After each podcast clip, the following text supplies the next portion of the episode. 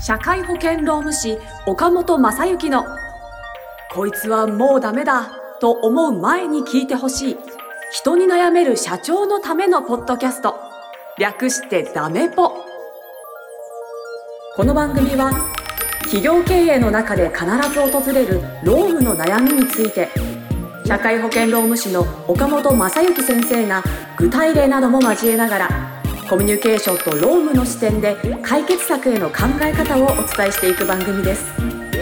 中小企業の労務管理と SDGs を推進する三茶社会保険労務士事務所の提供でお送りいたします。はい、今週も始まりました。社会保険労務士岡本正幸のもうダメだと思う前に聞いてほしい人に悩める社長のためのポッドキャスト、略してダメポ第27回です。ナビゲーターのトーマス J. トーマスと申します。岡本先生、どうぞよろしくお願いいたします。よろしくお願いします。お願いいたします。さあ、えー、始まりました。ダメポですけれども、ダメポのネーミングがどうなんでしょうね？っていう話が何回か、えー、出てますけれども、えー、皆さんどうでしょうか？ダメポというネーミングに慣れてきてますでしょうか？もうそもそも長いんですよね、タイトルが。そうですね。もうダメだと思う前に聞いてほしい。人に悩める社長のためのポッドキャスト。だいぶスラスラ言えるようになりましたけど。さすがプロですね。いやいや、ありがとうございます。いやいや こんだけ言ってると、ね、27回も言ってると、そうですよね。ますね。27回です。何回か言っていただいてますもんね。そうですね。まあ、せっかくね、そこまでトーマスさん慣れたのにね、ここで変えてしまうのはもったいないかな、みたいな、ね。あんまり変えすぎるのも良くないですけどね。ダメポってこう言われるとなんか、可愛らしい。そうですよね。なんか、なんかダメっぽいのと。ポッとするみたいなね。ポッとするみたいな。ポッドキャストも兼ねてるんですよね。ポッドキャストのポですからね。そうですよね。そうですよね。兼ねてるこのダメポと略していいものかどうか問題っていうのがあるんで、ちょっとリスナーの皆様の意見もお聞きしたいので。本当ですね。はい。概要欄にあるですね、岡本先生の LINE 公式アカウントに登録していただいて、そこから、あの、このタイトルについての意見、どしどし送ってください。辛辣な意見をね。はい。送っていただきたいですね。そうですね。えー、ダメポはダメじゃないか。そう、皆さんと、リスナーの皆さんと作っていく番組にしていきたいので、ぜひ、はい、どしどしと絡んできていただけたら嬉しいです。はい、はい。というわけで今日の相談です。こちらです。不動産仲介業を営んでいます。昨年入社した事務員の扱いについて悩んでいます。お取引先様からのご紹介があって採用しました。昨年4月に大学を卒業して他の会社に就職したのですが、すぐに辞めてしまって親御さんが困っているとのことで、えー、うちで雇ってくれないかという依頼がありました。ちょうど育休に入る社員もいましたし、えー、今後の事業拡大のことも考えて、若手社員が欲しかったので採用しました。社会人になりたての年齢の人を採用するのは本当に久しぶりでした。社会人経験がほとんどないことは分かっていたので、それなりの労力が必要とは覚悟していたのですが、正直想像以上で困っています。姿勢面がなっていないというのが率直な感想です。本人には悪気はないと思いたいのですが、教えられていないことはできなくても仕方がない。えー、教え方が悪いので仕事を覚えることができない。私は私なりに頑張っている。こんな主張が目立ちます。彼女の教育係を任せている中堅社員はよく頑張っているのですが、さすがの、えー、その中堅社員の彼女も疲れ果てて、えー、私に泣きついてきました、えー、同じオフィスで働いていて、お互いの働き方は把握しています、え教育係の彼女が言うことはその通りだと思います。上記のような主張をする若い子への対処、どうすればいいのでしょうか？教えてください。ということです。若手社員。はい。なるほど。教えられてないことはできなくても仕方がないって言ってくるんですね。うん。なかなか言いますね。まあ、こういうお話はよく聞きますよ。なるほど。はい。あのー、やはりね。そしてまあ、なんていうんですかね。教え方が悪いんだと。はあ。教え方のせい。教え方のせい。私は頑張ってる。ええー、教わる方も悪いよ。っていうね、もちろんその通りなんですけどね。はい。言いたくなっちゃいますけどね。言いたくなっちゃうんですけどね。だからそういう面だとやっぱり姿勢面というのはね、こうやはりきちんと正していっていただかないといかないのかなというふうに思いますけれどもね。確かに。うん、そうなんです。え、どうするんですか、こんな若手。そうですね。うん、まあね、とは言いながらですね、多分若手には若手の言い分もあるでしょうしね。まあ、いわゆるジェネレーションギャップというか、我々が若い頃はもっとひどかったのかなというふうに思う面もありますしね。あの、大先輩から見れば、えー、というふうなところは、まあ、それはね、えー、いつまで言ってもこう永遠のテーマなんじゃないかなというふうには思いますね。はい。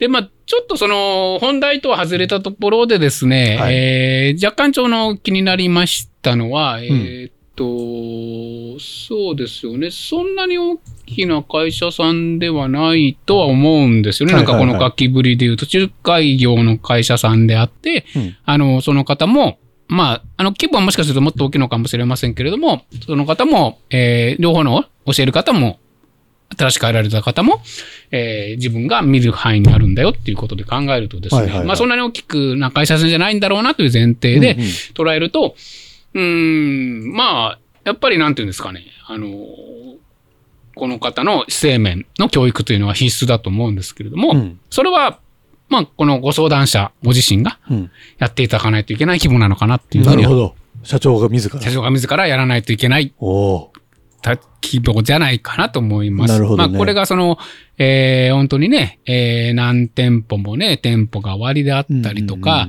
えーまあ、社員さんもね、まあ、少なくとも100名程度以上いらっしゃるとか、いうような、えー会社さんですと、あのーまあ、社長自らというよりも仕組みをどう作って、まあもちろん仕組みを作っていくことは大事なんですけど、はい。えーそれなりの規模の中での仕組み作りということが必要になるし、例えば姿勢面を教育するという意味でもね、うん。あのーまあ、あーなんていうんですかね、えー誰をその方の教育うん係に当てるのかということによってもいくつか選択肢があるでしょうしまあ、営業所がいくつもあるんだったら、どの営業所に行っていただくかということの選択肢もあるでしょうし、でも、その、ね、多くの中小企業さんで言うと、まあ、ね、えー誰を当てるったってそんな人いないよということで、うん。多分ベストな選択をしていらっしゃると思うんですね。教育係としては、という方だし、えーどこか他の事業所を見てもらおうったって、うちは1店舗しかないよとはいう話になってくると、うん。まあ当然その、おー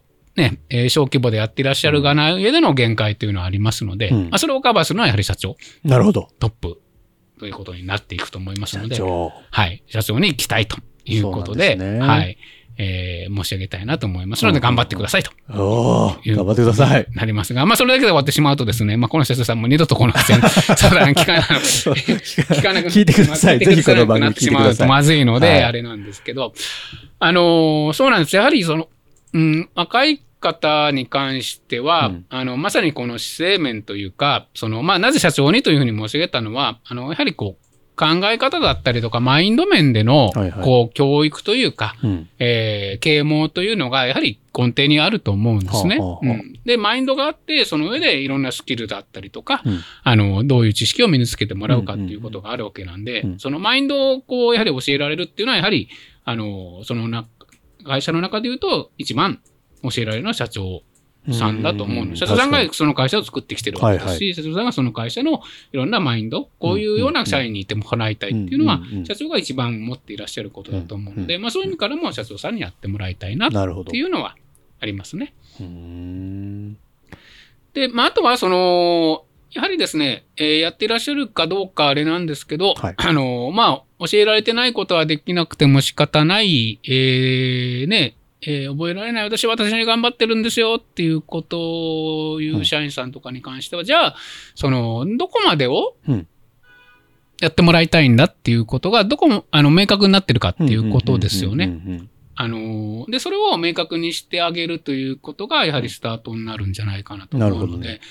あのね、えーまあちょっと、前まで夏の甲子園とかやってましたけどね、その、部活で言ってもね、まあ野球部で言ってもね、うん。その県大会の優勝を目指すのか、うんうんうんえー少なくとも1回戦突破を目指すのか、あるいは甲う子園に行ってほしいのかということで、多分やってもらいたいことは違うと思いますし、うん。うん。まあそういうものは多分仕事の中でもあると思うのはいで、はいはい。あの、あなたにはこの1年間でどういうふうになってもらいたいんだよっていうことを、まあある程度明確にするっていうことは基本必要になると思いますしでまあそれはあのさっき申し上げ、少し申し上げたように、じゃあ姿勢面ということで言うとこういう姿勢を身につけてもらいたいということだったりとか、あるいはまあ本当に具体的な仕事をする上でのスキルですよね。あの営業のスキルであったりとか、あるいは、えーこの方なんですけど、事務的なスキルであったりとかはいはい。ありますので、まあそういう面に関してはどういう本当にスキルを身につけてもらいたいのか。うん。で、スキルに、えー入るかもしれませんけど、まあそのスキルを発揮するためにも、どんな知識を覚えてもらわないといけないのかであったりとかっていうことは、あの、まあ少なくともこの1年間で、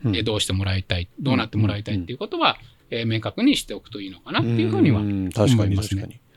それがあるだけで、だいぶ意識もちょっと変わりそうな気もしますもんね。そうですね。うんうん。で、まあ、それが、あのーそこに向かってお互いに、えーまあ、教えられるところは教えるし、うんうん。ただ、まあ、あの、マインドという面で言うと、当然ね、あのー学校ではないんで、一方的にその教えられることを待ってるだけであれなんで、うんうん。自分なりにもちょっと努力をしなさいよということは伝えていただいていいんですけどまあ、努力をするにしてもね、うん。あの、甲子園を目指せばいいのかうん、一回戦突破を目指せばいいのかっていうことがわからないんだったら、努力のしようもなくなりますから、はいあの、そこを明確にしていくっていうのは結構必要ですね。でうん。その最近の若い子というとあれなんですけど、はい。割とそういう目標的なことが明確になって、うん。その目標ということが自分でもこう納得をしていただくことができると、あの、すわもうなんですかね、あの、よくお聞きするのは、こう思っても見なかったように、その、生き生きとし始めるみたいな、へえ、変わるんですね。変わるっていう傾向はなんかあるのかなっていうふうに、個人的には思ったりとかしますね。だだからまあ、そこのやはりどういうレベルになってもらいたいなっていうのうんうんうんを合意するっていうのは、め明示し合意するっていうのは非常に大事なことなのかなと思います、なるほど、確かに。しかもそれが教育係からおしあの伝えてもいいかもしれないですけど、社長さんが関わってくれたら、よりなんかこう、入ってくるものもあるでしょうそうですね。ね。そういうふうなものは絶対になると思いますので、ねまあそこは取っていただいたらいいかなと思いますし、うんで、あとまあよくこういうお話をすると、じゃあうちは評価制度がないんで評価制度を作らないといけないんですね、みたいなことをおっしゃる。で、えーまあそれでね、えーまあ作れば、作れれば作るには越したことないんですけど、はい。そうするとちょっと話が大げさになりすぎてというか、大きな話になっていって、うんうん。なかなかそこまでできないんですよということもあると思うので、あの、ま、まさにこの方、このお女性ね、新入社員というか、あの、若手社員さん向けのうんことでいいと思うので、うんうんあの、まずそこから全部始めるということで、うん。あの、会社として評価制度を作るとかうん。いうのはまたもう全然別事件の話だと捉えていただいて、やっていただいた方がいいのかなっていうふうには思いますへね。ーまあそういうことなんですね。いやー若手の社員、なんかつ想像しちゃいましたけど、今話をしながら、難しいんだろうなっていう、この、育てていく。育て、本当に一から育てていくことになるわけですからね。そうですね。一から育てていくことになりますのでね。あの、まあ、あの、ただ、あの、一から育てられるということは、あの、それなりの良さというのも当然ありますからね。あの、まあ、あの、それがよく、その、えー新卒、まあ、この方はね、第二新卒、まあ、いわゆる第二新卒的な方ですけど、そういう、まあ、いわゆるマス、まあ、まあ、表現はいいのかわかりませんけども、うんまっさらなキャンバスうん。はい、を、はい。あの、自分の会社で一緒に選ばれていくことができるのか、あるいは、あの、中途の方っていうのはその人なりのいろんなキャリアが終わりになって、うんうんうんまあそういううキャン、いそその方から得てきたものを一緒にまた、えー作り変えていくというか、ど、どっちがやりやすいのかということによってはまた違いますけれどもね、うんあの、まっさらなキャンパスを一緒に描いていくということの方が、やりやすい面っていうのもあるなるほど。と思いますし、まあそれなりの、その、当然能力はかかりますけれども、いや、そうですね。人材教育。課題でですけども頑張っていきたいですね。そうですね。うんあのーそこは本当にそうしていただいたらと思いますし、まああとは、あの、もちろんあの、えーご本業が終わりになってのことですのでね、うん。あの、教育ということに関しては、本業ではない、もちろんね、あれですと思いますし、あの、えー会社があっての社員さんだと思いますし、会社のある程度の発展があっての社員さんだと思いますので、そういう外部、あの、そこは、あの、どこまで社長さんができるかということに関しては、まあま、さっき申し上げたように、マインド的なものを伝えるとかっていうのは、うんうんうん。あの、社長さんが絶対にやっていくことだと思いますけれども、それ以外の知識とか、機能とかっていうことは、うまく、その、外部の専門家の力とかも借りながらですね、あの、いい、いい講師の方とかはたくさんいらっしゃると思うのでえーそういう方のお力を借りたりとか、外部研修に派遣をさせるとかうん、いうこともしながらやっていくということがいいのかなと思います。なるほど。いろいろじゃあやり方はありますからね。そうですねいろんな方向性から教育していったらいいですね。はい、はいありがとうございます。えー、リスナーの皆様いかがでしょうか、えーもうちょっとこういうところ聞きたかったとか、もうちょっとこういう角度でとか、えっ、と、うちはこんなことで困ってるんですとか、いろいろ多分思われたことあると思いますので、そういったような相談もですね、ぜひ番組宛に送ってください。えーもちろん岡本先生、個人宛に送ればですね、個別の相談も受け止まらせていただきますので、えーご活用いただければと思います。では番組の最後にロームの豆知識を教えてください。はい。まあロームの豆知識ということで、えーちょっと今までと違うあれなんですけど、実はこの前嬉しい方、あの、データが出てます。ちょっと前なんですけど、はい。えっ、と、えー育児休業の取得率というのは、あの、国は最近取ってるん、最近というかね、だいぶ前から取ってるんですけど、うん。えーそれがですね、えー、2022年度、うん。えー、47.5%。お結構半分ぐらいいってるんですね。そうなんです。に上がってきたというのがあってですね。これは嬉しいニュースだなと思いまして、あのー数年前出すともう十何パーセントとかですね。だいぶわかりましたね、そう考はい。というのがありますので、まあいろんな努力をしたというのもあるかと思いますね。あの会社さんがいろんな努力をしたりとかっていうのもあるかと思いますしまあだいぶ上がってきてるというのもありますのでえーまあ、あのー最近その育児休業ということで言うと、まあ、やはり男性もね、あの、育児に参加をしたいという男性も増えてきてますので、えーそこをお会社として取り組んでいかれるっていうことは非常に有効な取り組みになると思いますので、うん。あの、まあ、これだけ本当に育児休業の取得率って上がってきてるっていうのは、うんうんうん。あの、まあ、ある意味データ的にも、うん。えー日本という国の働き方というのが割と変わってきてるんだなというふうになるほど。思いますので、まあ、これに、まあ、この数字をね、どう捉えるかってね、ちょっとうちの会社やばいなと思った方は、あぜひ、あの、またご相談いただき、確かにえー一緒にどう取っていくかみたいなことを考えていけたらいいのかなとですね。思いますので。社員さんの方でも育児休暇取りたいけど、うちの会社そういうの、そういう空気ないんだよな、みたいな方も多分いらっしゃいますよねいらっしゃると思いますね。まあ、そしたらそういう方からのね、ご相談とかも。そういうのもはい新しくていいですね。あ、そうですね。はい。待ちしております。はい、お待ちしておりますので。はい、あの皆様、ぜひ、えー概要欄のですね、岡本先生の LINE 公式アカウントから、えー問い合わせをお願いしますお。願いします。というわけで、えーもうダメだと思う前に聞いてほしい人に悩める社長のためのポッドキャスト略してダメポ第27回以上で終了とさせていただきます。岡本先生、今週もありがとうございました。ありがとうございました。今週も最後までお聞きいただきありがとうございました番組概要欄にある三茶社会保険労務士事務所の LINE 公式アカウントから番組への相談や感想扱ってほしいテーマなどをお送りください。